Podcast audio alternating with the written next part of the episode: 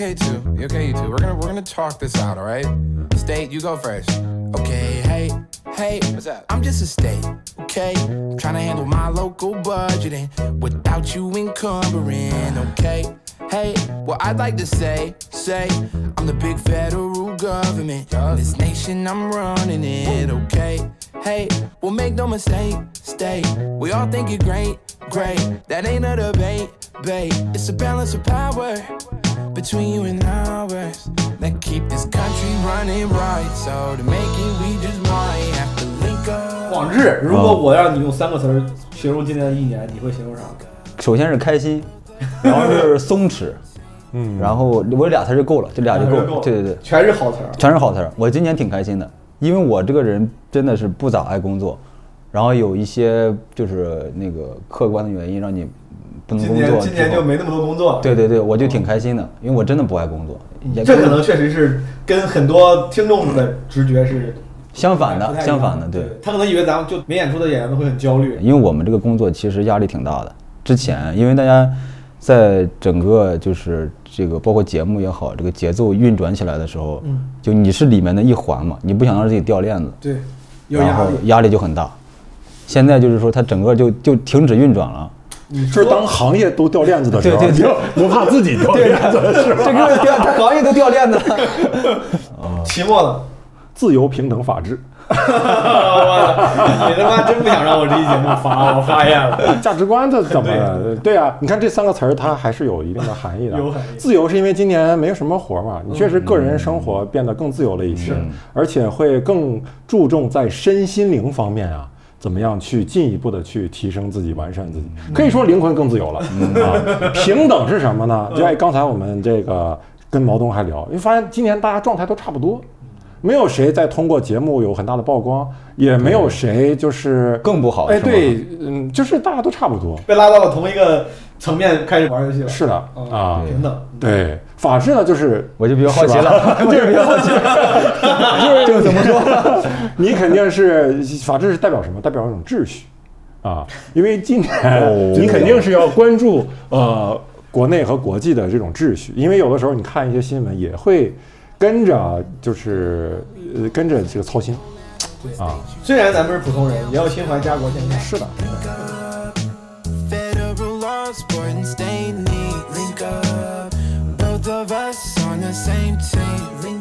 朋友们，你们刚才听到的是我和我的好朋友广志还有齐墨的几句寒暄。我在聊天的开头问了问他们今年过得怎么样。呃，这是今年基本无害年终企划的呃内容的一小部分。这个企划是什么呢？我马上跟大家解释。但在那之前，我先祝大家圣诞快乐，好不好？今天现在是十二月二十四号的凌晨了，二零二三年凌晨一点半，我刚刚在上海演完两场这个陈州，然后、这个二十四号马上睡醒起来，晚上还有一场，然后二十五号录一场这个基本无害城市生存手册上海站，就在上海，这算是今年收官了。然后马上也到新年，也祝大家新年快乐啊！祝我自己生日快乐，我这两天快过生日了。我跟大家解释一下这个企划是怎么回事。我不知道诸位身边啊，我今年身边感觉很多朋友似乎就是随着二零二三年生活回归正轨，反而很多朋友多了很多焦虑，也有很多朋友感觉生活遇到了一些瓶颈期，甚至像至暗时刻，如果可以用这么重的词儿的话，呃，有些朋友比如说工作上有遇到瓶颈的，什么被裁员啊，或者是工作不顺，甚至这种情绪。今年基本无害也做了几期跟心理相关的话题，也是因为这个，我自己在基本无害和在闲聊，跟身边的朋友其实也聊过，大家各自好像都会有一些心理跟情绪问题。反正大家好像很多人都会有一些 up and downs，我不知道是不是自己的这个观察偏差，我就感觉好像有那个 downs 的这个低谷期的朋友比平时更多，或者被我观察到。然后我就想做这么一个年终企划，叫《基本无害二零二三生活再出发指南》，希望能够提供一些工具，供那些可能进入低谷期、暂时还不知道怎么办的朋友。希望这些工具可以供你们参考，说不定能够帮你们自救，或者是重新再出发。这个工具从哪儿来呢？我找了身边的一些朋友。这次年终企划，我找了一共五组七位朋友，我觉得这几位朋友呢，可能很多人都比较熟悉了，但我还是介绍一下，周奇墨跟何广智都是我的脱口秀演员同行。广智呢，最近刚刚重新回到舞台啊，二零二三年开始演出了，密集的演出。奇墨呢，呃，马上也要重返舞台啊，今年休息一段时间。啊，Storm 跟 Nora 呢，他们也是脱口秀演员。Storm 有自己的厂牌叫喜剧联合国，Nora 有自己的厂牌叫 Spicy Comedy。肥杰呢是肥话连篇这个播客的主播，也是耐听这个播客我的搭档。胡心树自媒体创作者，现在也是户外爱好者，我们的自媒体大 V。杨超其实也是我的老朋友了，我们去年就在天弘基金人间钱话其实合作过，那次有我他还有黄志忠学长，我们录过一期节目。今年呢，我又重新找到了杨超，让他也加入了基本无害二零二三的这次特别年终企划。这七位朋友，但是因为有呃两组啊，是我们三个人一块儿聊的，广志、期末跟我一块儿聊的，然后新树和肥杰我们是一块儿聊的，啊，所以说算是一共有五组对谈。之前类似的年终企划，我会直接发一个 brief 给我的朋友们，我说你回答这几个问题。这次我就想着有点诚意，我想要深入跟他们聊一聊，所以说我每一组朋友都是跑过去跟他们面对面的交谈，聊一聊今年过得怎么样。聊了聊他们有没有经历过治安时刻、低谷期、瓶颈期，他们是怎么走出来的？如果走出来的话，他们有什么面对低谷期可以利用的工具、呃思维方法，对吧？就各种各样的办法。就是我希望这期说不定能贡献一些办法给那些需要的朋友，然后也可以。从你可能不顺心的生活中啊，重新振作再出发。其实，二零二三年很多朋友已经从事实层面再出发了，对吧？因为生活回归正轨，很多朋友重新开始旅游、出差、这个出国。但是在生活上，如果遇到了困难，要怎么办呢？比如说你要做什么事儿，你要把时间、精力或者金钱投资在什么地方，才能带来最好的收益，才能让你的生活重新这个有起色。这其实也是很多时候我的问题，所以说我想问问这些朋友们，他们是有什么样的好主意？感谢天弘基金对这期基本无害的支持。呃，天弘基金呢有一个年度栏目叫“人间钱话”，今年呢也是带来了六档播客一块儿来，在二零二三年的尾声，以为生活投资这么一个主题，想要给大家做一些有意义的分享。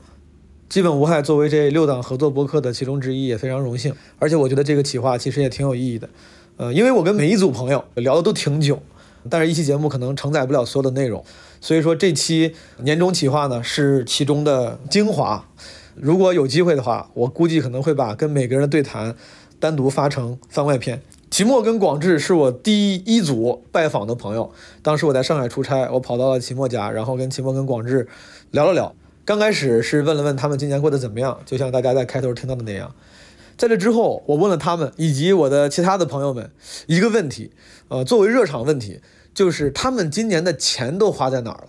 我特别想知道他们今年的生活现状。其实你了解一个人生活现状的一个窗口，就是今年你的消费状况，你把钱花在哪儿了？齐墨跟广志是这么回答的：因为今年好多朋友说钱不够花了，然后什么离职了、不赚钱了，有物质上的焦虑。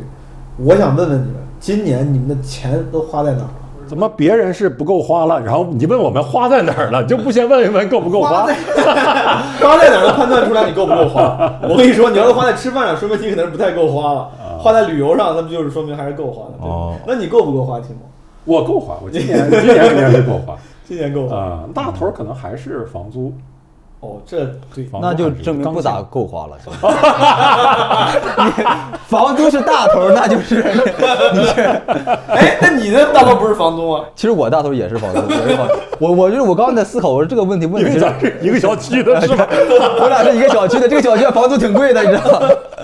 这证明我们这个小区房租很贵。大家可能不知道，我现在在秦墨他们这个小区，这个客厅，说实话，这客厅我现在扭头啊，我看不到那边在哪儿，就看不到边界。对，因为我们在厨房是很难看到客厅的，因为我这个厨房这个是厨房，对，你这厨房装的还挺五十多平的厨房。对，如果抛去房租，抛去房租啊，其实我今年去出去转了转，玩了玩，嗯，哦，去了一趟那个敦煌，甘肃的敦煌，然后呢，从敦煌就直接去了新疆。啊，先去了哈密，然后去了乌鲁木齐，但是后面本来还想在南疆、北疆再去玩一玩，但真是那个时间就不够。为啥？这个旅途因何而起呢？就？就是非常随性，就是就是钱花不出去了，我其实就是 想花点钱。真的很自由，就是体会到自由。就其实就是也不是我想，就有一个朋友，嗯他就说，哎，咱们要不要去那个敦敦煌玩？哦我说行啊，我就当时就答应了。嗯去敦煌之前都没有好好的做过这个计划，嗯在去敦煌的前一天，然后看着地图就想，哎，发现哈密离那个敦煌啊，好像还挺近的。就是你要进新疆的话，第一个主要的城市就是哈密。哦，然后就啊，那就再去一趟哈密呗。就是基本上是第二天的行程，嗯头一天才定。明白。然后是我第一次比较随性的这样的玩儿啊。你今年除了这个之外，有啥非工作的出行吗？我前一阵儿去了趟莫干山。我我去莫干山，其实比去新疆让我更印象更深的地方是什么？就是我是自驾去的嘛，但我平时真的很少开车哈、没啥开车的机会，上高速的经历很少。然后这次上高速，单程三个多小时吧，那当然这个导航是两个多小时啊、我一开开 我一开开什么，这导航也不准啊，这不得三个多小时吗？多住一个小时。然后我去的时候是赶上了晚上，嗯就是夜里开高速，回来的时候。开到半路是下了瓢泼大雨，就那种大雨，真的是你完全看不清前方的路啊，就是前面的车都打了双闪，呃，就这种恶劣的天气，我回来以后，我感觉我歇了两天，就是精神上歇了两天，吓的，就是。有点害怕哎，。我很怀念，就这个感觉是我好多年前身边有一个刚学会开车的朋友，会兴高采烈给别人讲的故事。就是我跟你说，我开那个车，我三个小时都没停，然后下雨，我跟你说雨巨大，我开的巨安全。就是我已经很多年没有听人兴高采烈、眉飞色舞讲这么简单的故事。我跟你说，你只要人生的某一项进度是足够落后，你总能在中年发现新的乐趣。我很怀念广志，你刨去生存性消费，你花钱最多的是哪个月？我今年就是你是不是运动？运动？就是我今年是这样，我培养了一些新的兴趣爱好，嗯，是那种相对稍微需要花一些钱的兴趣爱好。就我的消费观其实跟之前有点有点不一样了。我今年其实存了不少钱，我就基本上不咋花钱了。但是，但是又培养了一些花钱的爱好，对吧？就是我 爱好我我是我是那种就是就是我今年就是买了一辆自行车，是那种就平坝的公路自行车，还还挺贵的，还挺贵的我我，一听你就是方不方便问大概什么价位，哪个阶层？呃，三三千多块钱吧，也没有特别贵。这样，真的，我买的二手的，买的 Rock 的，Rock 他买的时候，因为他要搬到北京去了，然后他就给我了，他买的时候三千八还问你要钱了三千八百多，因为太太新了，他就骑他就骑了几天，明白。但是，一般那个车呀、买车的时候不都要做那个叫 fitting sizing，啥意思？就是那个你车架跟你的身材是要有一个对比关系的。哦哦 Rock 的车你骑着 OK 吗？我试了，刚开始的时候脚够不着地，但是我 我我又把座子给调低了，就还行还行。其实没准 Rock 当时也够不也够不着地 那所以给你了。然后他当时劝我，他说那个其实够不着地是正常的骑行方式，因为这样对膝盖的伤害比较小。我不知道真的假的，他是这么跟我说的，反正我我也我我就信 Rock 还挺。会说话的，这人。这个人应该是可能现在想应该是假的，应该是三千多买了 Rock 一辆车啊，但是运动 Rock 巨开心，巨开心。巨开心。就是你的你的东西好，你确实你感觉很就会更开心。你有没有这种感觉？就比如说你平时不穿西装，你为某些事情穿西装，然后你很帅的时候，你就这么说吧，你自我感觉会更良好。我今年租那个车租的是奔驰，我第一次开奔驰，奔驰啥？莫干山，就是奔驰最低端的那个 车型。C。呃，就是小车，好像是二十几万。我跟你说，我今年是一样的策略。我之前租车也是肯定选性价比高的嘛，嗯甚至甚至有一些说这个什么今日特惠，一个小两厢像高尔夫一样的车多少多少钱。我今年就只要我需要租车，我就会趁机，就不是特别久的时候，我会趁机试试没有开过的好车。我去威海租了一天奔驰 S，S 是大长车，那大太长了，我大长的不得了。S 是最最高端了，最高端最高端就除了。迈巴赫，就我跟你说，那我我开那是 跟司机他妈一样，就是没有钱的尊贵感，因为那个 S 一般老板是不亲自开的。对啊、那种有。但是我也得试试，因为我没开过，你能知道那种感觉，就我就想花这个钱，我就试一天，我想看看到底这个奔驰 S 到底有多牛逼，就挺挺爽，很长，二十多米，然后他那个开那个 二十二十多米是个 你是结婚车队是吗？感觉二十多米，那车那车那车确实挺稳，听不见声的，就是动的时候你听不见音，就那叫啥噪音隔离做的很好，很稳。哦去郑州有一天有一次回郑州，我需要用车，然后我就想弄个好点儿的，我租了一辆玛莎拉蒂。就是我不知道听众朋友们有没有，如果你有这种机会，其实你就当就当趁机试驾。如果你要是比如时间不是很长啊，那个价格又能接受，其实可以趁机开一开那些你可能这辈子可能也不会想买的那些豪车们。但我问一个问题，就比如说你租一个豪车，会有个担心是，如果给它刮蹭了，是不是赔很多钱？你这种没有怎么开过车的新司机是会有这种担忧的。呃，我觉得买保险像我这样我觉得老司机也得有这个担忧。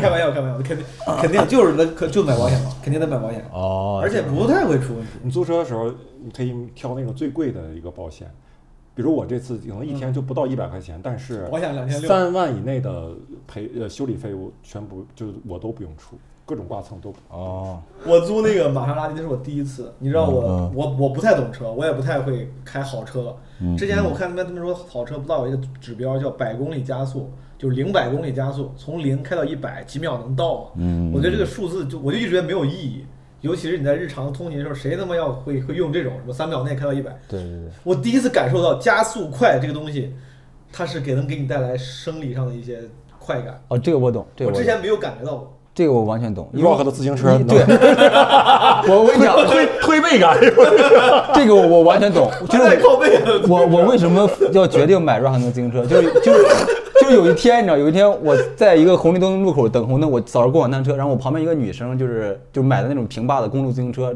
就是穿的也特别的运动那种。然后我俩就并排在那等红灯，我当时想，我一定就是启动特别快哦，超过他，让他看看你这车也不如我这共享单车。哦，然后我用了最大的劲儿，然后还是还是被他轻松给超过了。就他的他的加速特别快，因为他轱辘比我大。然后我又觉得我要一定要买一辆 大车。广志的消费是买自行车，齐墨呢印象最深的消费是旅游租车。还有一个跟车有关系的朋友是 Storm，他说他今年啊买了一辆摩托车。第一个问题，你今年钱都花到哪儿？买了辆摩托车，你买辆摩托车？对，我怎么不知道？我不知道你要你什么时候？买的摩托车？我夏天的时候，因为我你早就买摩托车了？买哇，你这么牛逼！你买摩托车，你没有见你说呀我？去年就本儿就有了，啊，后面我就一直想买。你买的什么摩托车？就是一种休闲的复古车，其实挺便宜的，什么车三你三万多，三万多算便宜，你现在真是牛逼了。不是在摩托车领域算便宜的。摩托车领域算不错了。没有没有，不算贵的，算便宜的。我发现任何东西是吧，买车开始只是很小的一步，你后面要买装备，对对对对穿搭，是是是是 你要超多东西。你买了吗？我没有，我因为我特别讨厌购物没有买车，所以说你现在骑摩托车 就是穿着你现在这个就是这个绿色的卫衣，不是不是棉有袄有一件这个棉袄，就是就特别讨厌买。你没有皮衣，没有没有皮皮裤腿，没有个皮衣，没有皮裤腿，没有。而且我他妈的最搞笑是什么？就是像我们这种复古车，最好是带那种半盔，你知道，再加防风镜的呃护目镜的，这是最帅的，对不对呃？但我是以前我借我朋友杜卡迪开了几个月。哦，杜卡迪仿赛那种，我借的骑过杜卡迪我借的我借的。但杜卡迪的话，就一定要买那种全盔了，而且是很正规那种。对那是对仿赛赛车对对的仿仿赛赛车，所以我就嗯买了一个五千多，买了一个杜卡迪的头盔。就是你拥有一个五千多的杜卡迪的头盔，对，但现在我开了一辆复古，那也挺屌的 那也挺屌但就很很不配，你知道吗？因为像我那种复古的车，其实是应该开那种半盔、皮盔会比较好。这几位朋友今年的消费都跟车有关，有些朋友呢，他们的消费跟体验有关，比如说肥杰和胡心树。两位今年钱都花哪儿了？我觉得生活体验居多，比如说按摩，哦比如说看演唱会，哦比如说旅游、住酒店，我觉得可能这些体验型消费，体验型消费 OK，这比较多是肥杰。。嗯，胡老师，我今年买了好多冲锋衣，然后呃什么户外的装备、装备帐篷，因为是从去年才开始。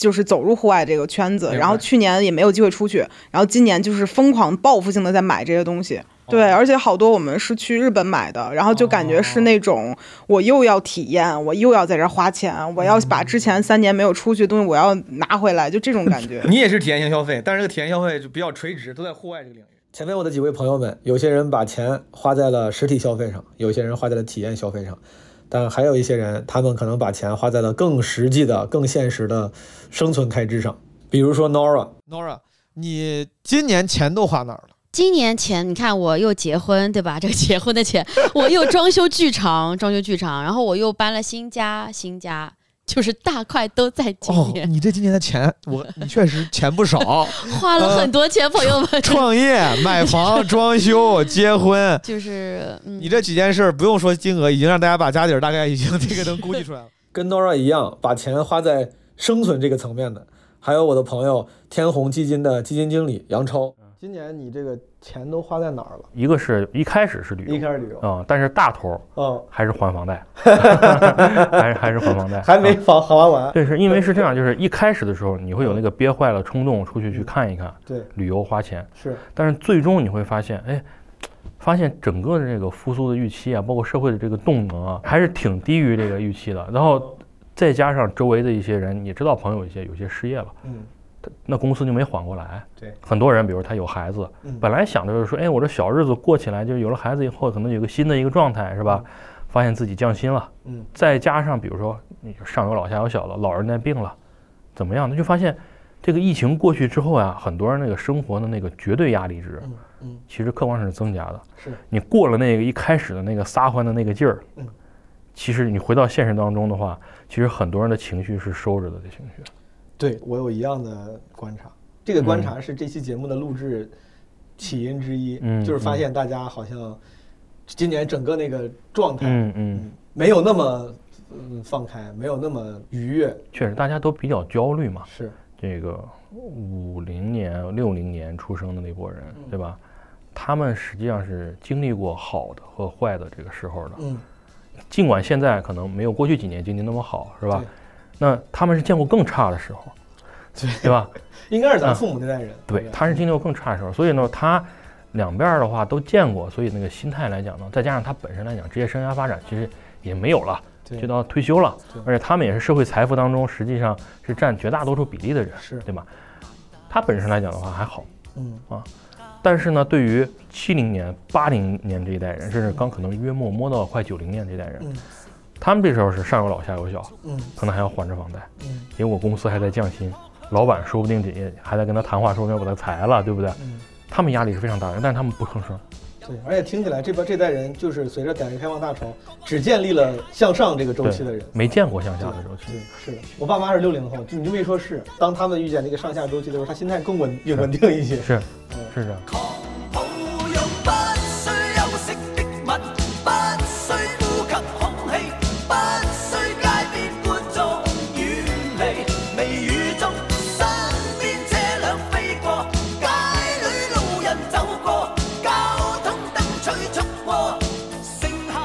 跟这几位朋友聊他们的消费状况，其实也是从某个角度想知道他们今年过得怎么样，是呃耽于享乐还是苦于生存，呃忙于奔波。在聊完他们今年的生活现状之后，我问到了最关键的问题，就是他们今年或是在以前有没有经历过像我身边今年很多朋友会经历的那些至暗时刻，或者是生活的瓶颈期。杨超是天弘基金的基金经理。他在这个问题上，以及在后面的很多问题上，其实给了我很多启发。杨超觉得今年他最苦恼的来源于对未来的不确定性。超哥，今年你都有过哪些至暗时刻，嗯，或瓶颈期，或人生困境？我觉得最给我压力最大的一点就是说是，就不知道未来会变成什么样子，就这种感，就是不确定性感。嗯我觉得最直接的来讲的话，比如说经济不好了，嗯对你行业一定最终会有影响，是是吧？那市场不好的话，最终也会对你行业有影响。那你的未来的收入、职业生涯的发展，你部门里面的小伙伴未来的职业发展的空间还在不在？嗯，这都是我作为我职业本身来讲的话，日常要考虑的问题。整个社会形势的变化，让你对未来可能更不确定了。嗯嗯那这件事儿迄今为止，你有做过任何努力，比如想去改变它，或者让自己的心态变得更好吗？如果有的话，你做了什么？但是回过头来你去看的话，你会发现哦，其实你原来乐观的时候，也只是过高了估计了很多情况。嗯这个世界随机的东西太多了，你不可把控的东西太多了，嗯你没有必要把你自己是不是对未来乐观的这个预期建立在一个你根本实际上没有办法把控的东西上面去，市场是没有办法把控的。然后呢，这个世界的变化的趋势，你很多情况下也没有办法把控。技术的进步到底什么时候去突破，你也不知道。是啊种种这些东西，你也就是在历史长河当中的可能那一瞬间，甚至对于一个个人而言的话，能让你去焦虑的，其实你就是焦虑你那职业生涯发展当中的二三十年当中的那个嗯很短的时间。有道理。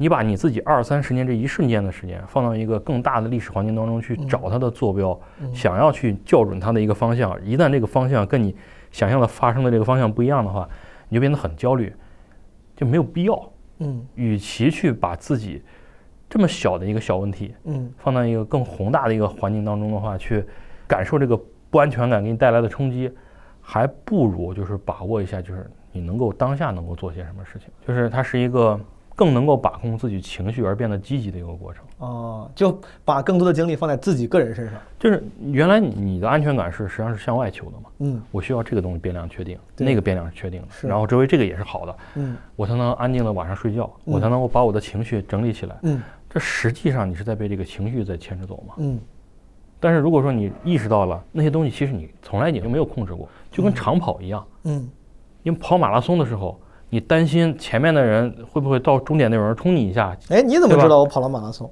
没有，我开玩笑啊，总是想办法提一下嗯。你继续讲，我这个例子嗯非常能理解。前两天嗯刚跑了马拉松。啊、就跑马拉松的时候，就是你总是觉得快到终点的时候，会不会有别人来那个就是把我撞一下，嗯或者什么意外的事情发生，会不会后面那个天气冷了或者怎么着，那个路线是怎么样，呀会不会难受，会不会我坚持不下去，完全没有必要想，嗯。你就把你所有精力放在你当下的呼吸上，嗯。就是尽量有节奏的，以最省力的方式去坚持下去，嗯。啥也不用想，对，而且这个过程反而是最有效率的、最节能的。无论你最后能不能达到你那个成功的结果，你这样做，你的胜率是最高的。对。就像杨超说的，今年可能大环境不好，这可能是他出于自己的职业观察给出的结论，但我相信也是很多朋友的体感。我还有两位朋友，他们呢则分享了因为大环境不好而发生在自己身上一些比较具体的困难。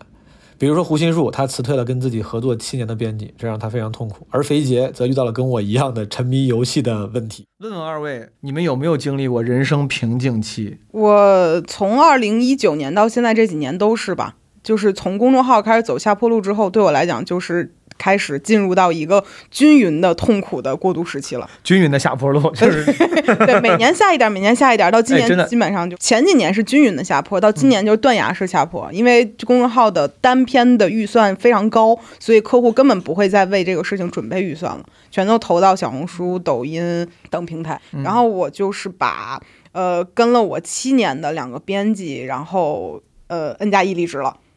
嗯，我猜这应该对你来说应该也是比较痛苦的。我觉得我没有办法对这些人的人生负责，然后我当时把人招进来，然后现在让人走，其实这种东西是种很奇怪的，你不需要有这种想法。嗯，资本家嘛，你就不应该这样。但是还是有有人性的表现。对，当时我就觉得这是一个很重的事儿。嗯然后后来当我发现有人从这里离职之后，就人家走了之后过上更好的生活，我突然间就释然了。我觉得 OK 没有问题。但今年就是我发现，我虽然说给了人家补偿，并没有像我想象中一样能够找到一个合适的工作的时候，其实我是很痛苦的。而且我之前每天都跟大家说话，其实七年就是朋友了嘛。现在我会刻意回避跟他们说话。飞姐老师呢？嗯二月份参加了上海的一个半马，还破了我自己的半马 PB。到 到了五月份，我记得特别清楚，五月二十八号，塞尔达发布了。我我是一个从来不打游戏的人，嗯，我莫名其妙接触到了塞尔达，开始王国之泪，王国之泪，你玩一了吗？没玩过。买塞尔达王国之泪之前，我的 Switch 是借给了别人，别人玩够了还回来，嗯扔在我家里一个非常非常深的一个地方。嗯我还特意把它翻出来，擦了擦灰。最开始的时候，可能前一两个月每天都是六七个小时在上面，嗯然后后来就是三四个小时。但你想，我还有工作，然后我还有跑步，嗯然后我还要玩这个游戏，嗯那我只能把跑步这个事情拿掉，嗯来玩游戏。再往下就是一发不可收拾，没有任何跑步的兴趣，就老是在玩。嗯然后就导致身体条件也是一落千丈，跑步的能力也一落千丈。等到后来，你到了七八月份，意识到这个事情的严重，嗯想要扭转的时候，再去恢复，想要准备上马，就已经晚了。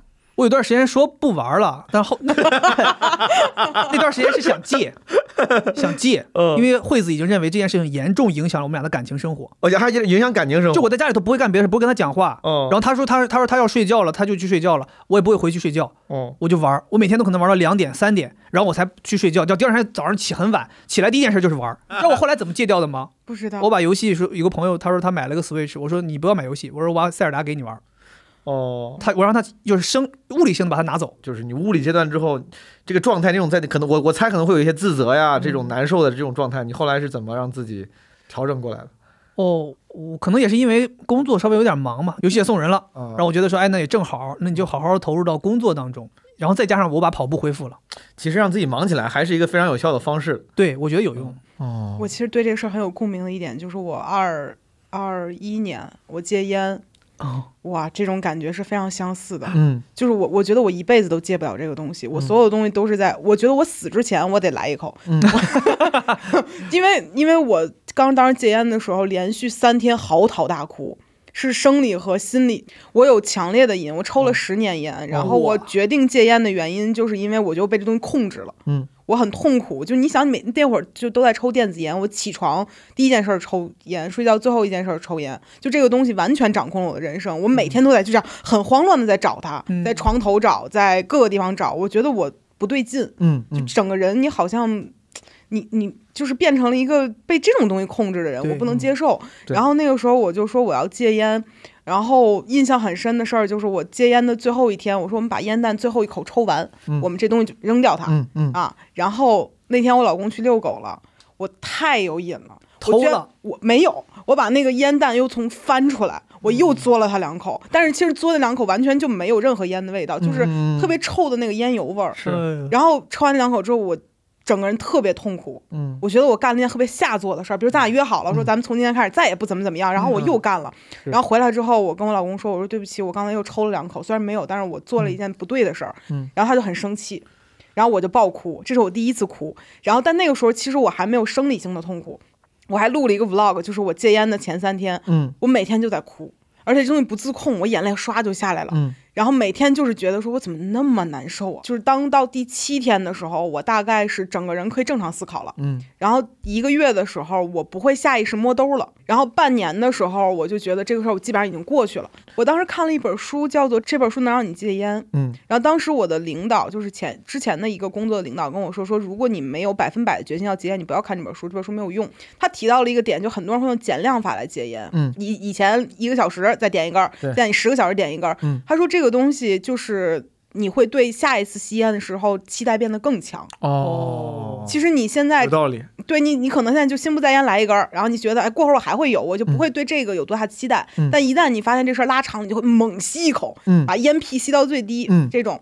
然后当看了这之后，我说那我不能做这样的人，我不能给自己下一次期待更强。是然后我就看那本书的时候，更多其实是你一个不断坚坚定你的意志力的一个事情，没有任何一种方式。是，就是比如说我通过柔和的、哦不痛苦的方式去停止一项对我有伤害的事儿是不可能的。明白。它一定是猛烈的、突然的，咔嚓一下，这个东西就结束了。你当时有一些自己的，比如说小方式，有什么事儿你会干，能让能帮助到自己吗？必须要转移另外一个让你上瘾的事情，但是嗯肌肉酸痛是很容易让你上瘾的一个事儿。比如说你去力量训练，然后你去练背、练肩，就是练一些明显疼痛的东西。哎，你这个说的挺好，就是运动是一种能让你成瘾的，但是健康的习惯。哎，其实他刚才说这个，我我突然想到，就是我当时借塞尔达的时候，你知道我做自己的节目，嗯，一年半多的时间，我是没有间断过，嗯每个礼拜更新，每个礼拜更新。然后我第一次在因为塞尔达，我产生了我这个礼拜不想更新了，说我还发了个微博，我说如果礼拜一你没有看到节目，你们会不会骂我？会不会不爱我了？然后他们就是有些人说，有的人说不能接受，有的人说可以接受，你要要玩就去玩吧。嗯，最后我还是强压着自己的性子，坐在电脑前面把这工作干了。嗯，我觉得那个时候给我的一个启发就是，你还是要分清主次的。就是虽然你知道这个东西它对你诱惑很大，但是你可能还是要有那个理智的心理，告诉你究竟什么事情是你应该做的，什么事情是你不应该做的。当你怀抱伤痕，就朝梦想狂奔，他会心疼不忍，同时又为你兴奋。你很需要一个相信你的人，紧紧抱你，在雪还没融的早晨。无所求的给予，所以不觉得牺牲。最无声的关怀，情感也最浓烈而深沉。齐墨和广志分享的今年的一些烦恼或者是瓶颈时刻，都是跟我们的老本行演出相关的。我我我是有，我最近就遇到了我人生的至暗时刻。我最近不是恢复演出了吗？我开始去外地到处去演个出，因为我很久没有出去演过出，没有跟外面的朋友一块儿同台演出过了。然后我发现大家进步比我想象的要快，就是我现在基本上每一场去演出，大家都是冲着我去的吧？这不大概大概就这么说是。但是每一场都至少有一到两个演员会比我好笑。然后观观众看完之后还特别喜欢发那种小红书的那什么 report 什么的玩意儿，对然后说啊、什么冲着何广智去的，然后结果被谁谁谁圈粉，然后哎，这个句式真的挺难受的。呃我你遇见过这种句式吗？我我熟悉，也熟悉我 我有很很资深的这个很能共情这种。我我也我看到就是说，因为谁谁来被谁谁圈粉，这个多少，虽然你知道这是常态啊，但是这很这也很正常。你为那个朋友开心，但心里多少有点失落。我觉得是这样，广之，你以后就是哪场演出是以你这个名义卖票的嘛，嗯你就谁就是圈粉了，你就让他给你提成。哦，你这我就挣他那个钱。对呀、圈的粉也是以后的他的消消费的那个什么呀？这消费属于拉新我给你拉新了我给你拉新对了。你就你就找四个都比你好笑。哦，对对，你看，但广志，实话实说就是不管是咱圈内咱就是大家认识你的朋友，还是那些观众看过你只看过线上表演其实基本上都还是非常认同，就是你的创作能力跟表演能力是非常在线的，你是可以。你为啥觉得现在去演出的时候，你会有点这种，就有点这种尴尬的情况？不，因为你确实这场演出演完之后，你的演出的质量没有达到观众的预期，没有达到他的期待，然后我就觉得好像让人家白跑一趟，我就会有点这个难受。而且，因为有些观众他是真的挺喜欢你的，他他可能是那种，比如说瞎操心还是什么着，就是他会觉得，哎呀，现在你看其他的演员也都这么厉害，我们广志你得努力啊之类的，就是有会有一些真正喜欢你的朋友，我我会觉得就是他们可能每年花在演出上的预算也没有特别多，他可能看了我就没就不会再去看别人了。就但是但是这个钱花在我身上也没有 也没有那么值，所以圈粉也白圈。白圈白圈白圈虽然被毛东圈粉了，但是他也没钱去看毛东演出。对对对。只能等明年了，就是一年花一回。对对对对对，创作上也是遇到了一些瓶颈，就是因为你如果在一场演出中最后一个位置讲的话，你要有一个段子，就是说翻过前面所有人，那个段子还挺难写出来的，它可能是需要你等很久，然后才有一个那个东西出来。嗯，我现在就是那个东西一直不来，我就很很焦虑，很慌。秦墨，你之前会有这种意识吗？因为你也经常多传递年来传递，因为你的压力经常算更大你会。有这种意识？你说我要写一些能给这个演出结尾的段子，还是你说不管哪个位置我就都这样？那倒没有，你们因为你这个东西，如果你要是本来能写出来的话，你早就写出来了，哦，对吧？你哦，我是写不出来。哎，咱们有谁写段子是收着写的吗？就是说，我又不攒底，我写这段子干嘛呀？也对也这写这么炸干嘛？就是其实自己也没有办，没有怎不太能控制，对吧？是。所以说，你看啊，你这个至暗时刻，就是之前已经走到顶端了，现在回到线下演的时候呢，发现可能还没有达到自己的期望，这个因为各种各样的，主要是没有达到观众的期望，达到我自己的期望了。我觉得还，我觉得，我觉得还挺好。我说，我说怎么出去不行？我自己，我可能判断有误。哦，你出去演之前，你上开放麦练了，练了，练了，练了，练了几次，然后我的判断是，嗯，可以，可以出关了，大成了。大成之后就就 刚下山被人揍了，就是这种感觉。哎，这你说这有没有一种可能啊？有没有可能是你习惯了线上之后，你写的段子再拿过去跟那些大家大家那个更无所期待的那个比，有有差别？呃，跟这个关系没有特别大，肯定有一点关系。我觉得主要问题在于我对其他的演员朋友们的判断有误，就是他们 他们比我想象的厉害多了，就是我没想到这么狠是吧？这么幽默，好，这么好笑。啊现在线下的标准都是都是这样了，我有就是我会为什么我在这个地方要说这个事儿，就是我是那种，比如说我今儿在这个地方，相当于给大家道了个歉，这种这种之后呀，虽然 虽然我不能给你退票，但是我心里 我心里会好受很多，就是 就我已经认识到自己的错误了，就是我我会我会大概但你是不是你做的太高了？会不会大家看，其实大家都挺还挺开心的，看到你好不容易看到广志讲的也挺好，你是不是自己想多了？你有检验过这个情况？真的有人上门过来给你发私信说广志你也太不好笑，或者这次你也太不认真？不会吧？我觉得其实不会。呃，上门发私信的倒没有，但是他们会在自己的那个社交媒体上说这些话，我会刷到，我会刷到，我手贱也容易刷到自己。哦，这个真挺难。就是你做主咖的时候，你感觉期待中，或者就是认为理所当然的评价，就是观众说还得是广志，对对对对对，这个是理所当然的对对评价。对对对对。对，有些观众你甚至能感觉出来，他特地他都没有说什么因为广志来被什么期末圈粉，他都没有用这种句式，他尝试，他可能怕伤害你，他尝试还是用好话，他觉得你的粉丝。但是你看，你明显能感觉，我能感觉出来他夸的那个点呀，就夸的比较边缘，就是他没有。对对，今天讲的时间真长，真敬业，可能是类似。对对对对，被谁谁圈粉了。不过广志也是稳稳的。对对，我听过这种话，还是很稳，还是很稳，对你对还是很稳，周知道板还是很稳的，还是很稳。我听我听到一，我就想听到这种话，我现在都已经唤起那种，挺难受的，挺难受的，挺难受的。其哎，实咋办？这种他能脱敏吗？是不是还？你都广智也好多年，你到现在都没有脱敏。没有，我觉得，我觉得其实如果有一天你脱敏了，那你可能就是不适合干这个了，你就不干不了这个了，以后。你得有那个对。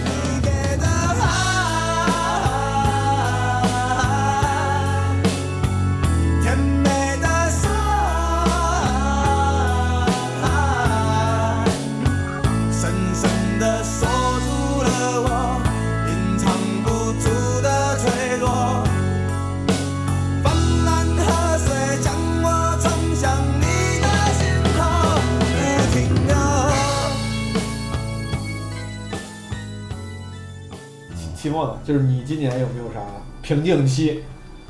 瓶颈期有啊啊，你就是这个日子啊，你感觉今年就像是也有点进入到一种停顿的状态嘛啊，嗯，职业上停顿就是说，呃，因为没有去接商演啥的，所以就会觉得不太有那种反馈啊，就是我确实也在写，我确实也在上开放麦，但就感觉开放麦的这个东西肯定还不像商演那么的。呃，真刀真枪的，对吧？那样的，你像广志这 开放麦试的也挺好，是吧？你你上商演，你才能真刀真枪的去对去去。对，我觉得是是这是一点，就是觉得自己在职业上我不知道在该写些什么，能更更超越自己的之前自己的一些东西。我今年有一次演出经历是是主持，我真的已经应该有几年没有人找我主持了。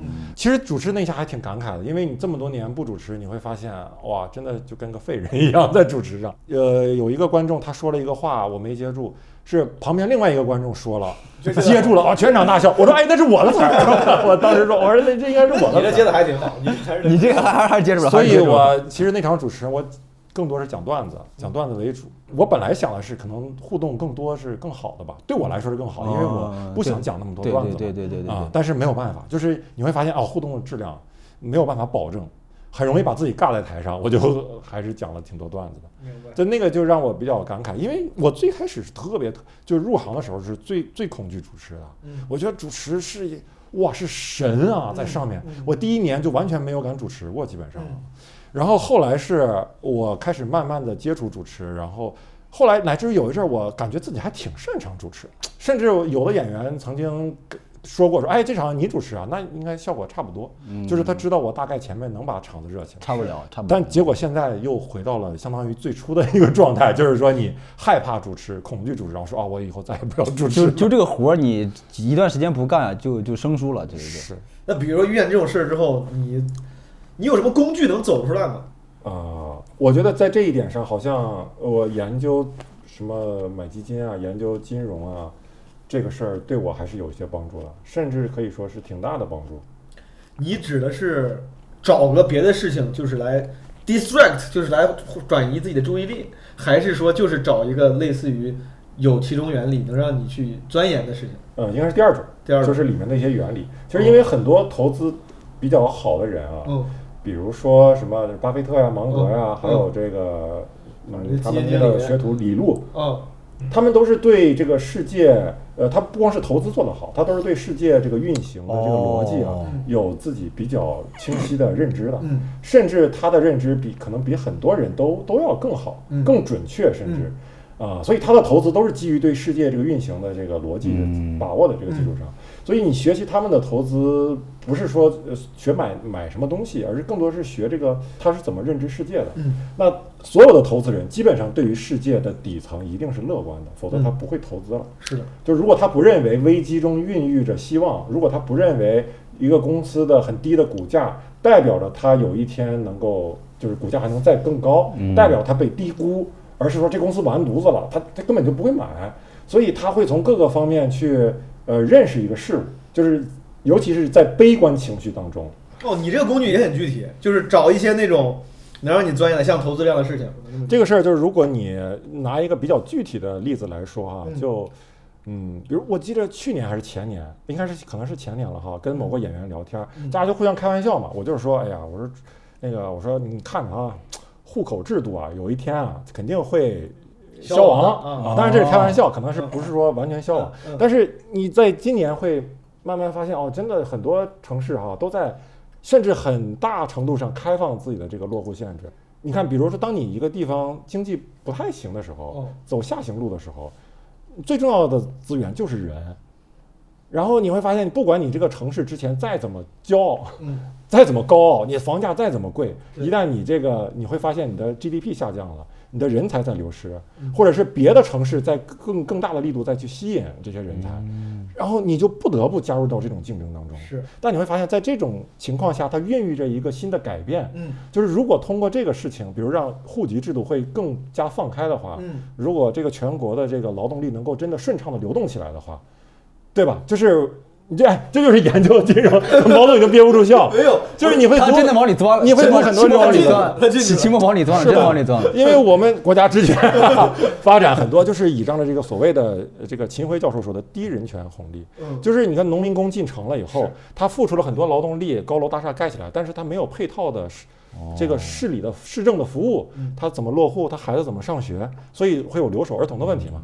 但假如有一天，比如这个户籍制度它慢慢在瓦解，对吧，在在变好，在改善，那你会发现哦，人才流动起来了。那可能就是大家真的就是好的城市，就是会吸引更多的人啊。你这研究不少，你给我说的都都快快听不懂了，你说 什么留守儿童、户籍都可以聊到这儿了，都开始。他确实情况这两应该准备在考公。我不知道刚才我的这几位朋友分享的他们在今年生活中遇到的低谷时刻、平静时刻、烦恼时刻，以及他们的解决方案是否能给大家一点点启发。在这之后，我问了一个更直接的问题，就是他们在今年做过最值的一笔投资是什么？我觉得这个问题可能对我来说意义也很大，因为我自己也很好奇，我特别想知道我身边这些亦师亦友的朋友们，他们有什么小诀窍，能把时间或钱花到刀刃上。我也想择其善者而从之。期末跟广志呀，花的最值的钱都跟运动相关，这一点我必须要复议一下。今年我也开始有意识的把很多时间和钱花在了。呃，运动跟健身上确实有帮助。这个地方呢，我就加一点个人观点，朋友们，如果你现在处在一个个人状态不是特别好，甚至有一些抑郁倾向，比如说这样的状态下，呃，我自己当时在类似这样的情况下，自救方式就是真的可以运动起来。这是从生理层面上，这是科学，它就是会分泌多巴胺、内啡肽，让你有呃更好的生理状态。比如说齐墨跟广志，他们把钱分别花在了健身和买球鞋上。嗯，最值得投资最值得投资的，最值得一个投资就是我我我健身。哦我我我家这个小区附近有一个那种自助的健身房，你今年报班，哦，你办个卡，不用不是办卡，它就是你按次收钱，一次多少钱？二十多，一次二十多。二十五块钱吧，我觉得那个就是非常值，二十五块钱能在里面玩一小时，而且对你的身体 有很大的益处。二十五块钱玩一小时，这个是它的上限，还是说就是你就是我想玩我我的上限，就理论上我想玩能玩四个小时。你可以待一天。嗯，但我说一个事儿，哥，你你不要伤心啊，就是家附近周围还有更便宜，还有五块钱一个小时的，你这个钱花的 没有那么值也，就是还是交流少了，交流少了，就在就在家附近啊，五块钱一五块钱你傻一个小时。就就一个跑步机，没有，里边儿挺挺那个，它是那种惠民的健身房，就周围的小区的朋友们、居民都可以去，五块钱一个小时。那咱能跟惠民小区抢吗？那里头都是老头老太那太吗就觉悟得高没呀。老老老太太不去的，都是年轻人，都是年轻人。哦，真的吗？这么对，年轻人穷，老头老太太反而有钱。真挺多的，广智啊，我也挺爱健身的，就是我小区周围最便宜的健身房，我了如指掌。活地图，你就说哪个，我永远能知道，因为我跟秋瑞最近联系的比较多，他知道的挺多便宜的健身哦，房。亏秋瑞也知道。哦，他老爱去那种便宜的健身房。哎，这个有点儿你，你得多跟他玩儿。我这我感觉我刚说完，就是我觉得是挺值得一个投资的，然后你我当场给他击碎有五块钱的，我突然觉得这答案就这答案完全不成立了。不符合了啊，不符合。广志你呢？我想想，我今年，我其实今年就是培养了很多的兴趣爱好，不是其实你是你，我能不能理解为就是你觉得今年花在运动上钱其实都挺值的，都挺值的，因为花钱再带来很多快乐。对对对，就比如他他会让我觉得，比如说我我更理解女生为什么买包那种心态的时候，会觉得我整个人人格更健全了一些，或者说 或者说我我成长了之类的。人格更健全。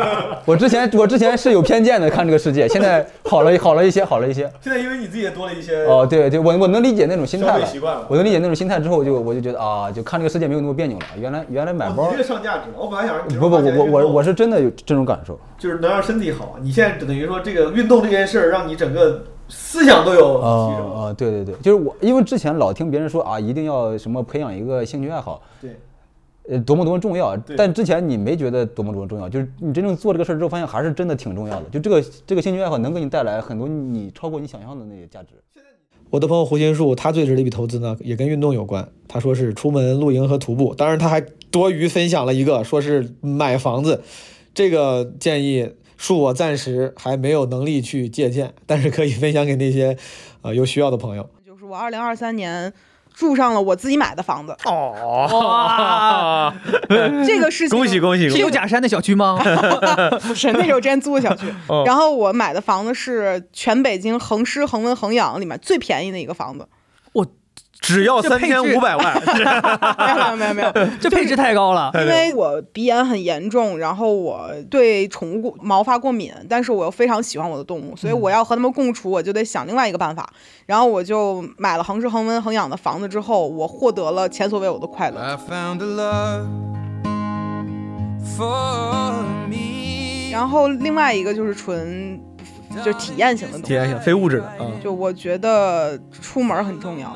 我以前在二零二二年以前，我基本上不出门，就是每天我当时租的房子都要那种穿地下室出去那种，嗯我不愿意在户外暴露，我怕晒黑，嗯怕冷，怕很多事儿。然后今年其实解锁了很多。嗯，我以前从来没有过的体验，比如我在冬季露营，住在零下五度的帐篷里面，嗯然后我去徒步，嗯然后八级大风，零下十度，我也敢去，嗯就是完全不一样的体验。之后我发现，我这个人挺勇敢的。嗯就我以前对我自己定位是一个脆弱的嗯，文艺工作者，就可能觉得我是一个不应该出门的人那今年其实我发现，好像我有一个很大的优势，就是我身体挺好的，我可以在户外活得很好，我可能能活过很多人，嗯这个就是我的一个优势。嗯所以其实我发现了一个。以前没有的自己，但这东西完全不是在房间里待的给我的体验，我要出去。with you between my arms, barefoot on the grass, We're listening to our favorite song. When you said you looked a mess, I whispered underneath my breath, but you heard it, darling. You look perfect tonight. Nora 二零二三年， 他说他最值的一笔投资啊，这个可能是非物质投资，是养了一只宠物。他把他的很多时间、精力和爱都放在了他的小猫咪身上。这个我真的是，朋友们，无论你是领养或者是购买，我觉得宠物真的是一个非常值得投资。哦，就你在宠物身上花的时间，然后你你跟他们培养的感情，猫猫是我的 emotion stabilizer。情感稳定器。我们第一只猫猫到家里的话，我就可以跟它，就是一天里面有大概有，只要我有空，两小时跟它在一起，我不会腻，就抱它、撸它、哦拍它视频，不会腻，喂它吃东西不会腻。哦而且我会非常，我就它听听它在那边咕噜咕噜咕噜，就是啊，就是我我问那个号是因为哦，你但是你回答我，我就以为我说你说情感稳定器怎么稳定？就比如你在回家的时候特别生气，因为某个事儿你心情不好，啊你见猫猫也会觉得哎，我就就是好很多但更多是累的时候。哦。生气，生气我还是会生气。比如很伤心、很烦躁这种，啊但如果跟宽宽生气的话，看到猫猫我就会开心点，因为是他哦帮他们铲屎的，想到他的好就觉得。明白 Storm 对这个问题分享的答案，其实让我有些意外啊，是一个很温暖的答案。Storm 今年他觉得他做的最值的一笔投资是把他自己一个专场的收入给了这个专场主人公的妈妈。前几年不是录了一个专场哦叫《上上》嘛，就是关于一个女孩的，我不知道你看过吗？然后那个那个女孩的事儿，然后呢，我后面和她妈妈取得联系了，但我本来想说来看看她妈妈，然后再把我这个专场就演过两次，有一些剩余的这个钱给她妈，因为她妈是中年失独嘛，对吧？她妈妈。然后就二零二二年的事情发生了，就这么多年一直没见过。哦今年九月份在长沙见着了，然后我给他妈了这个钱，就算我比较哦，就是你的专场今年最。对我就是那场那个专场的时候，关于说他女儿的事的专场收入，我给他妈妈了。明白，对，这是我今年认为比较有价值的一个投资，就情绪价值很大，这个对我。很感人。对，这个就是等于我把这件事情有始有终的给做完了。对，你其他的你说其实也有，比如说我买了两本书，我也觉得挺不错，或者是我看了两部电影，但我相比之下，这个会对我的价值投资是更大的。最后，杨超分享了一个他今年最值的投资，可能也是对我来说最具有可操作性和指导意义的故事了。他今年他会有意识的找一些某个领域的专精人才来付费，找他们给自己做培训。我最值的一笔投资是我花了五千块钱嗯在五八同城上找了一个清华大学的研究生，给我给你干啥？给我做个培训，我就雇他两天。我当时来讲比较想学，就是系统性学习一下这个就是 AI 的这些东西。嗯我本身是学计算机的，但是呢，我的计算机当时在学校学的时候，嗯那整个这个知识结构跟现在知识结构是完全不一样的。嗯我就去想，如果说我还是按照原来在学校那那套打法，嗯我先买书，嗯，自己看，对，是吧？然后有啥不懂的再去问人，是吧？哎就是学生思维，就是学生思维这太慢了，太慢了。我就觉得，那现在这个获取这个就知识，或者说你能够去练习验证的这个机会特别多啊。嗯，那我觉得现在什么东西最便宜？嗯，找人给我清华大研究生最便宜对对对对对对什么最？就是太讽刺了获获取知识的这个便捷性是很便利的，是是是是是吧？嗯，我最后干了一个什么事儿？嗯就是我花一周的时间，先在 B 站，我上 B 大，嗯，你知道 B 大是啥吧？就是 B 站大学，就在啊 B 站看视频，对，看视频嗯。我把我要学的这些东西，我在视频全部刷了一遍，哦，但是我依然还有很多不懂的地方。在这儿我就问一句嗯，B 大就是你看这些视频嗯，你觉得效率高吗？效率高，还是还是挺讲的挺清楚的。效率高。效率高为什么？就是我觉得效率高两方面，一方面是什么？就是我原来上大学的时候，上学的时候，嗯让我学线性代数，嗯我说实话，我都不知道线性代数以后有什么用。嗯但是现在不一样，就是我是知道这个东西有什么用的情况之下，我回过头来再去学线性代数，嗯，这个效率就是有很有有很大的提升。带着问题去。我带着问题的，我知道这个东西逻辑是什么样子对。原来更多是填鸭。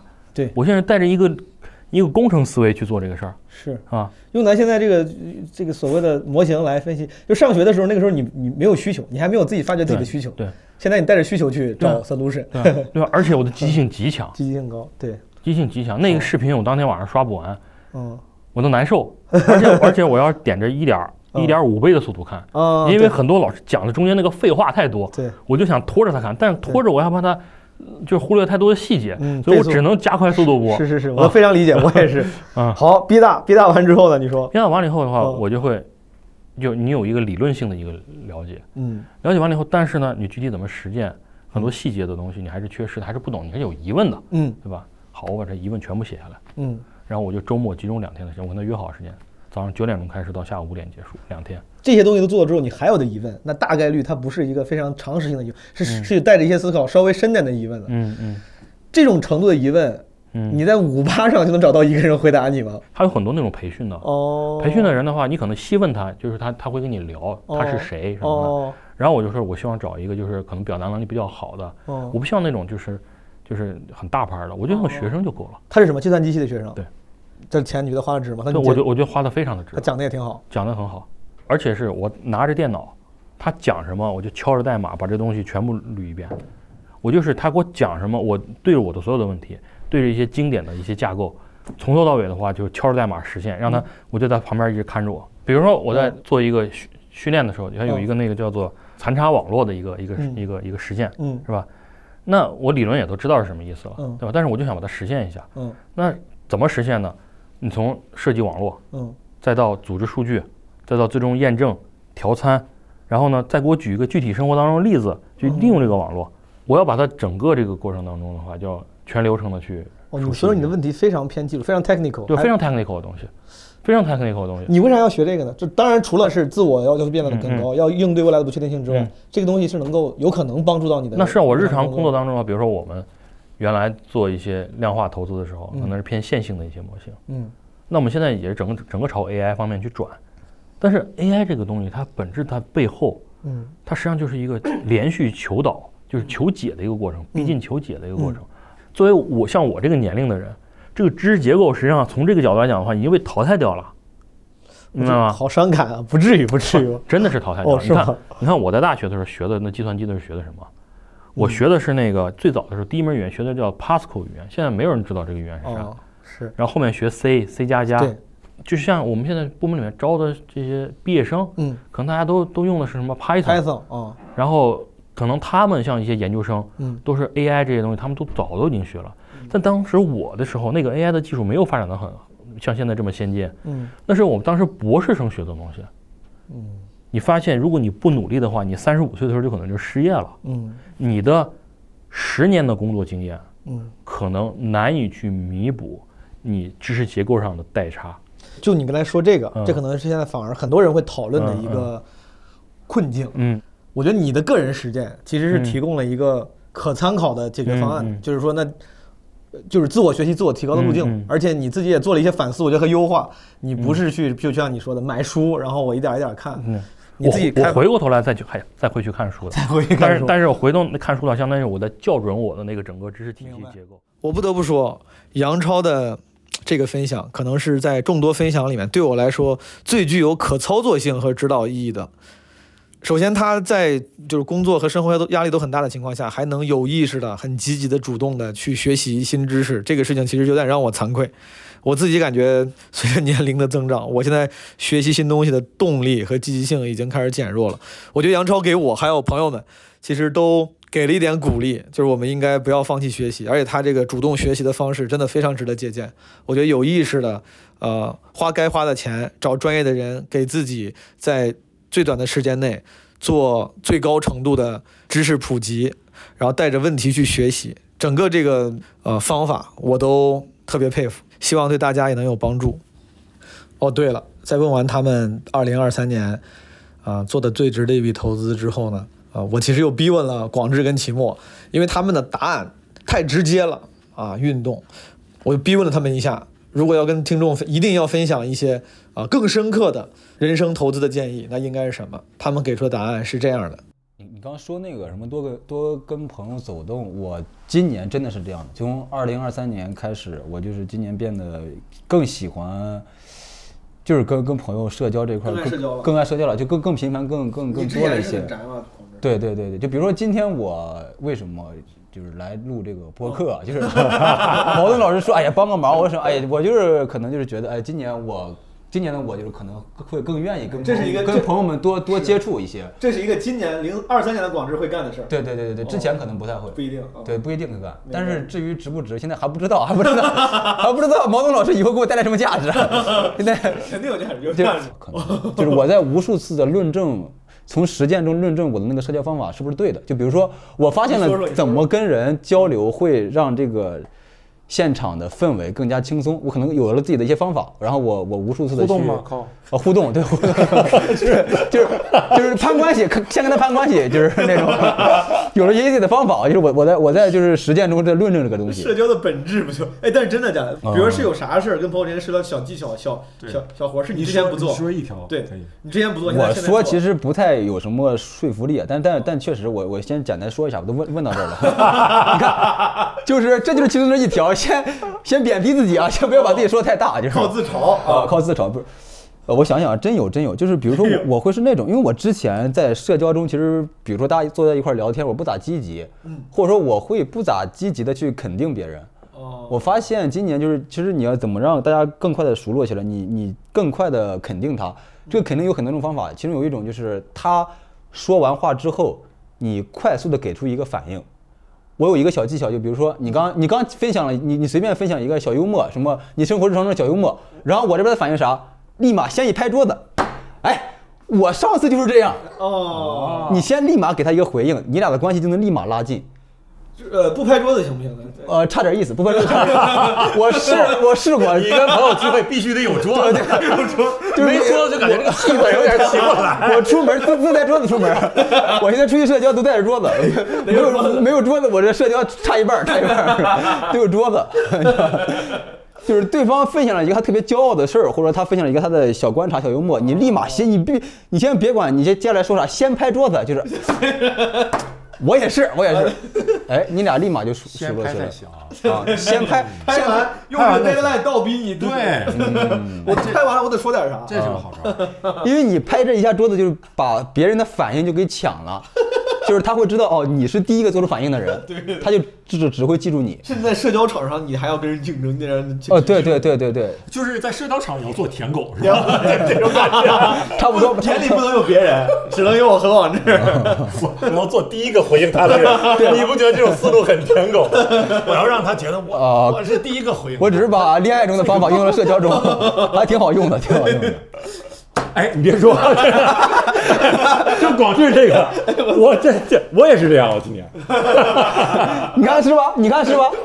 很有用，但是我确实 timing 找掌握的差了点儿，没有没有第一时间拍。对你拍的那个时机呢，跟说话还有点重叠了，还是有点对有点抢了，抢节奏了。而且就是离了在练还是在练还是在练离了好几秒。当然这还不能超越，不能超越这个广智，超越祖师爷对你多多练多练，勤练就好了。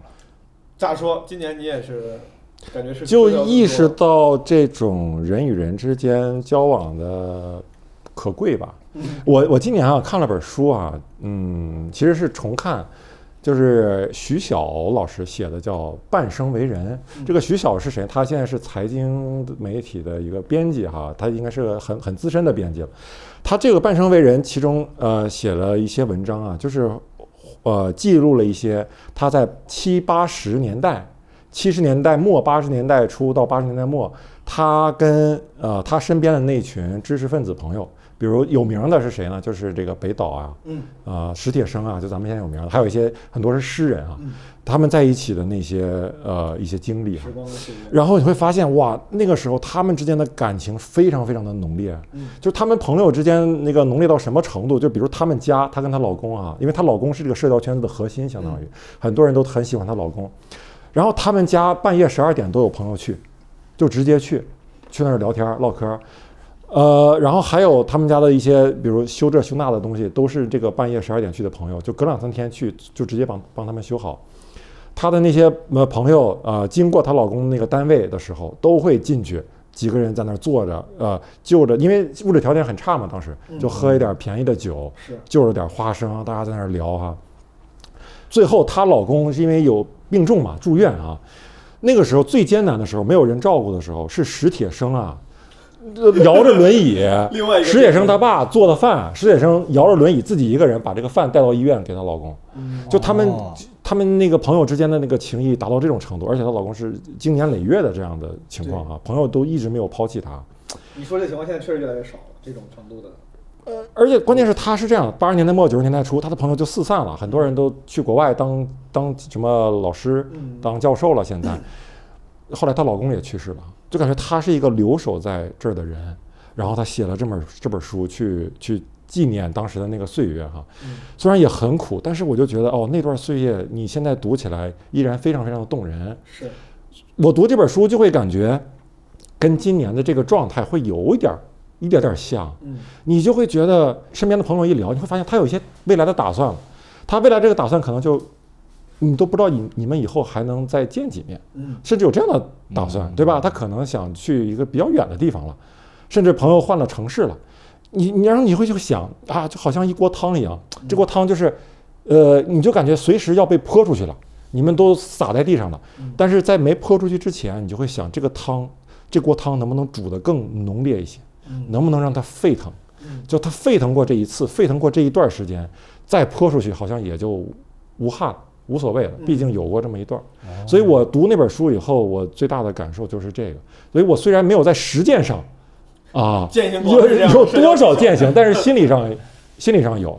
甚至实践上也有一些践行，就是我如果朋友找我见面，我会非常乐意去见，甚至也会主动提提见面。嗯，等于说今年也确实，二位都比之前更愿意跟人发生关系了，就是对对对对对对。其实我听了我这些朋友们的种种分享，不管是今年的一些动向，还是他们的故事，还是他们怎么从瓶颈期走出来的那些努力，对我启发都挺大的。我追问了他们每个人能不能提一些更直接的建议，因为之前的那些问题呢，是我想从侧面通过展示他们的故事，来给大家一些启发和说不定有参考价值的帮助。最后我就直接问了，如果让他们给目前状态可能不太好，呃，可能生活陷入停滞或低谷，想要再出发的朋友们一些建议的话，他们会提什么？Storm 给大家的建议是要好好睡觉，多运动。你对这些朋友会有任何建议吗？我会觉得每天起床的状态是非常重要的。嗯就你不想陷入一个泥潭，就是每天起床都是好恨今天的感觉。我有曾经有在九月、十月连续大概十几天、二十天，就每天起床就觉得我操，我怎么又要过了一天？我好恨今天。不喜欢过今天。对，这是很不好的。那会影响这个的最明显的就是睡眠。我说一些实际的，嗯我觉得朋友们不开心的人或者状态不行的人是吧？我问过，都是睡眠不行的人。对，通常都会有这个问题。都是睡眠不行，你这会恶性循环。你睡眠不行会影响你今天做的事儿，今天嗯做的事儿你又没做好，回去会耿耿于怀，继续影响你的睡眠。所以我会觉得会做一个切断。对，朋友们做一个试试做一个切断，然后呃睡觉前对不对？喝个牛奶，然后调整到你最合适的温度。如果冷就开电热毯。我和你说，我我我 冷就开电热毯我我以前我以前是个 我以前是一个怎么说，就那种冷不开电热毯很直男的人，你知道？我觉得直男不能用电热毯。直男不能用电热毯啊，毯。对，直男不能怎么加被子，怎么样怎么样怎么样。那今天都不管了，电热毯。直男不能加被，直男不能睡在屋里，不能他妈睡在一个不透风的屋里。对，但朋友们睡觉是真的特别重要。哎，做一个切断，明白？就嗯哪一天做个节做个切断，就今天一定十一点，牛奶喝好，去泡个澡，还要泡个澡。澡堂对的，我一定要全套。你这个转变很大了，你这这转变真的有点大澡。澡堂泡澡真的很有效果对睡眠。泡澡这个事儿，啊确实很多直不直男 就都很少。泡完澡是吧？泡完澡还有一个好处是，香薰、玫瑰精油，这倒不用。但如果蒸完桑拿，你再去嗯冲，我会觉得，就和刚刚毛总讲的问题，我每次觉得自己最帅的时候，嗯，就是蒸完桑拿，然后去冲一下，然后在那个 浴室的大玻璃前，你擦着那个妮维雅的润肤霜，就觉得自己特别帅。什么鸡巴？男生女生都可以去试一下。不要 picture，不要描述这个画面了，就是泡泡个澡，unnecessary。泡个澡，你吹头发，就头发那种将干未干的时候特别帅。No，你不要偏执，但我和大家说，打没？呃，我拒绝。但是反正就是大家就尽量去获，就是让睡眠质量好起来。哦，如果你状态不好的话，其实控制睡眠质量可能会绝对有影响。哎，这个东西是这样，就是我睡眠质量不好的时候，我就会觉得这件事情怎么这么烦。嗯，但我睡眠质量好的时候，第二天我就会觉得处理掉，我就没事儿了，我就可以休息。就看问题的角度，绝对是会和睡眠质量有关的。朋友们，这个我可能像一个老中医讲堂一样，但一切东西，人的心情啊，人的那些做事情的决断力都离不开睡眠。只有精力充足的人才会乐观的看很多问题，他就会很多问题不能说迎刃而解，但没有困扰那么严重。睡眠不足的时候，任何事情我都觉得是困扰。我他妈的！所以说，徐老师，咱们今天这个药大概要卖多少钱？我不要一直活在地下里，无知的面具，疯狂的反应，没有文化的人不相信。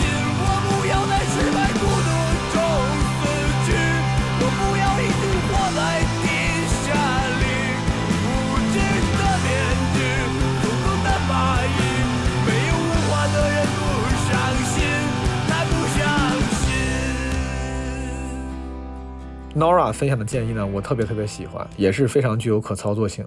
他觉得要多记录被认可的时刻，也要多跟外界产生联系。嗯，我之前碰到过的一些瓶颈，其实职场上也有，就是我也一直在找说什么东西更加适合我。我会发现说，比如说我当时在呃国企做过，然后发现哎，就是这个工作就是怎么说呢，就是它它的确是能够有很多经验吧，和他的确是跟我的性格什么的完全不合适，没有那么适合你，嗯，对，就是或者是再往前，甚至做战略咨询也是这样的。我会发现，我虽然能够做到还可以，但是我做不到优秀那个级别，因为嗯。可能我某些方面欠缺，或者是嗯。不擅长，或者是嗯。我也不喜欢。嗯。在这种时候，其实我我现在回想起来再嗯。总结，因为当时其实没有意识到，嗯。回想起来总结就是我会去记录说生活当中那些被人就是认可的地方，对嗯。我来讲到底是什么。我会去做一些这样的，你不管说是心理测试也好，或者是自我分析也好，因为以前在学校里面，不是在公司里面，他会做三六零嗯。那个 evaluation 三六零评估，对，他其实会把你这个人各方面都评估，然后嗯。领导怎么看你，评级怎么看你，你的带的团队怎么看你，这其实会帮助你知道说，OK，我从这个工作当中了解到我擅长叉叉叉叉，然后可能我不擅长叉叉叉，然后再找身边的人聊。比如说我跟朋友聊，我说不不不，他他们说，哎，你其实你很擅长做 presentation 的，但是你战略性化你还要做 PPT。你他他们就开玩笑说一句，他说如果有个工作只要你做 presentation 就好的话，嗯然后后来就会有人说，哎，那不就是品牌吗？嗯，就是他们就会聊聊聊聊的时候说，哦，那也许我可以尝尝那种工作，因为那种工作听起来哎，是这个建议非常好。我觉得是要，如果朋友们，如果你们处在一些需要做决定，或者是可能过得不太好的时候，首先你你最好时不时的跳出来，来分析一下自己的处境，就所谓的你的那个评估。因为大部分人因为这个生活这件事情，大家太习惯了。他不像干一个不习惯的事儿，要报高考志愿，完全不习惯，反而会有意识的去 research 看怎么报志愿。生活大家都觉得哦，我活了二十多年了，活了十几年了，三十多年了，他有时候会惯性的就说，我得就在我这个道路上想。我觉得你的方法都很好，你去搜回想一下，搜集一下之前别人对你的那些印象，重新看看，你可能会发现哦，自己的优势原来是这些。这个时候你才恍然大悟，说哦，对哦，可以根据这个重新制定一些策略，或者是你说可以找一些，就多找朋友聊，其实挺重要的，别自己在家闷头造车，自己在家郁闷，然后呃看书、上网什么搜东西，虽然感觉也在努力，好像在努力自救、改变自己的处境。但其实可能真的不一定比得上找一些了解你的朋友们聊一聊，他可能会给你一些你没想到的启发，嗯，这个非常好。人类还是一种群居动物，嗯就是可能你会说我很内向怎么办？也许会有一些线上的什么什么小组，嗯其实你可能最终还是得靠跟别的人类去沟通，才能知道，不但知道什么适合你，还能知道社会上有什么新的东西。嗯你看我如果说不是朋友带我去看脱口秀，我都不知道这个行业能够有素人进去。杨超的建议呢，可能是最有用、最直接的。他觉得不要把时间浪费在犹豫上，要赶紧行动起来。呃，我的人生建议就是说，不要在犹豫当中把时间浪费掉了。嗯，就是如果你现在不知道未来会发展什么，是是未来这个世界是什么样子的，嗯，但是你从你的常识和本性来讲的话，你觉得什么地方有光，嗯，或者说你自己从你内心当中你想要去做什么事情，嗯，那就是围绕着你要做的这个事情，如果把这个事情做到极致，做到优秀，嗯，你需要具备什么样的能力？嗯，很多人的思维方式是，哎呀，未来也不知道怎么样，我即使这么做了，又能怎么样呢？嗯，百分之九十九的人到这一步的时候就结束了。对，我就不要走到这一步，而是一开始的话就是先跑起来。齐墨跟广志分享的建议则是专注自己和接受自己。我其实还是那句话，就是你先道歉，你先接受自己的，就就先先接受这个瓶颈。你如果不接受的话，你就很难跨过去的，因为你你就假装看不见，那你就肯定跨不过去嘛。你首先得先接受它，道歉，然后跨过去，跨不过去再说，先先努力去跨。是先正视问题。哦，先正视问题，接受的。期末会有啥建议？可能还是就是玩自己的游戏。呃，所谓自己的游戏啊，小游戏其实就是你，嗯，你把自己的把这个注意力放在自己更小的范围上，你把嗯自己的不管是人生目标也好，还是你的趣味、人生的趣味，啊、你的价值感的这个锚定的地方，都是自己比较独特的，你自己认可的就行了。因为大的游戏你会发现很容易崩塌，你就感觉这两年啊，就是一种大的游戏崩塌的时候。这个大的游戏可以是你本来以为的一这种发展趋势，你也可能是本来以为是一个行业的一个状态。嗯，你会发现这个大的游戏随时在崩塌。然后你之前一直玩大游戏的人，一崩塌了以后，你会发现，哎，我没有什么自己的小游戏，对吧？如果你比如就拿我们演员来说，如果你就是只是说一门心思的就是想上节目的话，那没有节目的时候你怎么办？所以就是我今天因为知道这个要录这个东西嘛，我就想想到毛东哈，我就觉得哎，现在觉得你特别好，就是你自玩着自己的游戏状态好，对状态好就玩起来了。嗯。你的这个基本无害的播客，你自己的这个别的方面的一些爱好，这没了，你的 基本基本无害啊，基本无本基本无害，基本无害的上一期和这一期，以及即将到来的这几期，就是当这个大游戏崩塌的时候，像一个大的星系崩塌以后，嗯很多行星都散落掉了。你会发现那个时候，你平时都是自己一个小太阳的人，嗯这些散落的行星就可能开始围绕着你转。对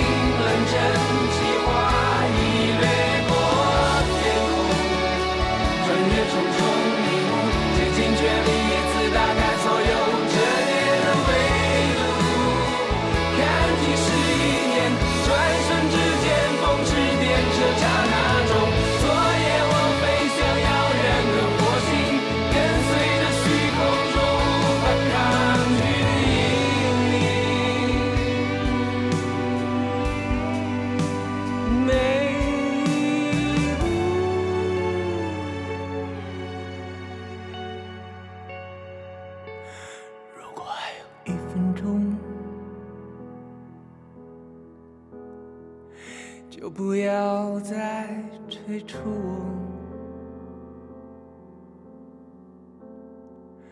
更不要再试图唤醒我，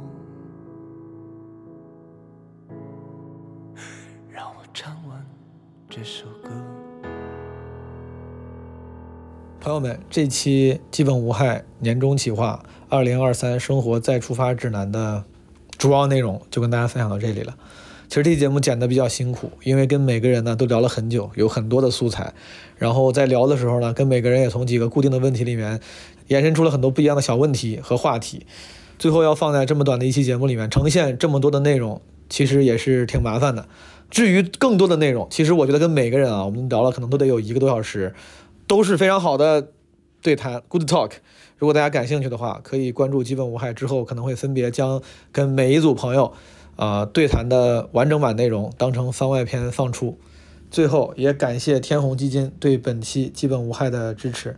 大家也可以在各大播客平台搜索并关注天弘基金的新播客，叫《人间钱话》，了解更多跟钱相关的话题。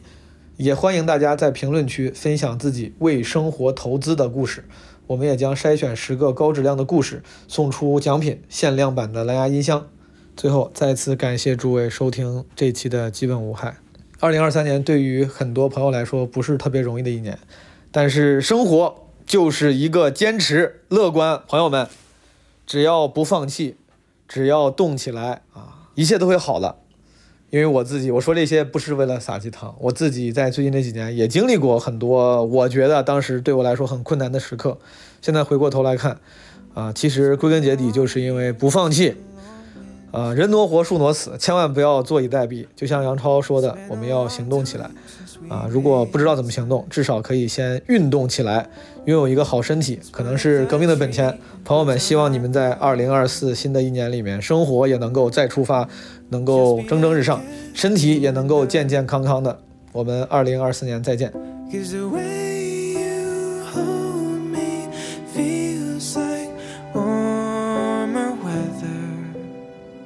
I could stay forever. If December never ends, I would die a happy man under all the lights with you this Christmas evening. And if the streets stayed frozen white in this moment, frozen time, we never say goodbye again. If December never ends.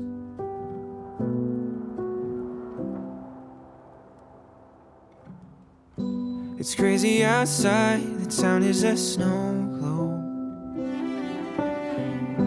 It's never been piled up so high. And when will it stop, darling? I don't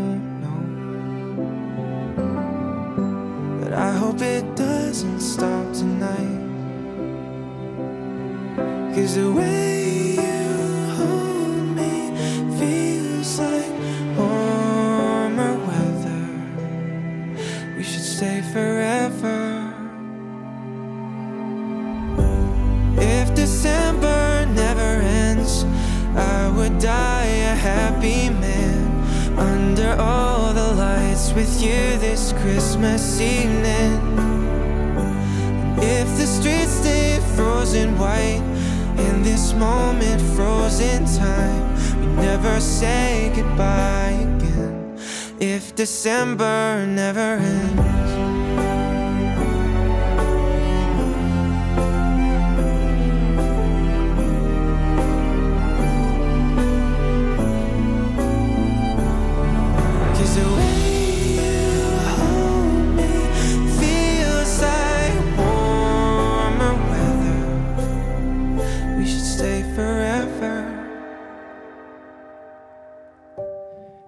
December never ends, I would die a happy man.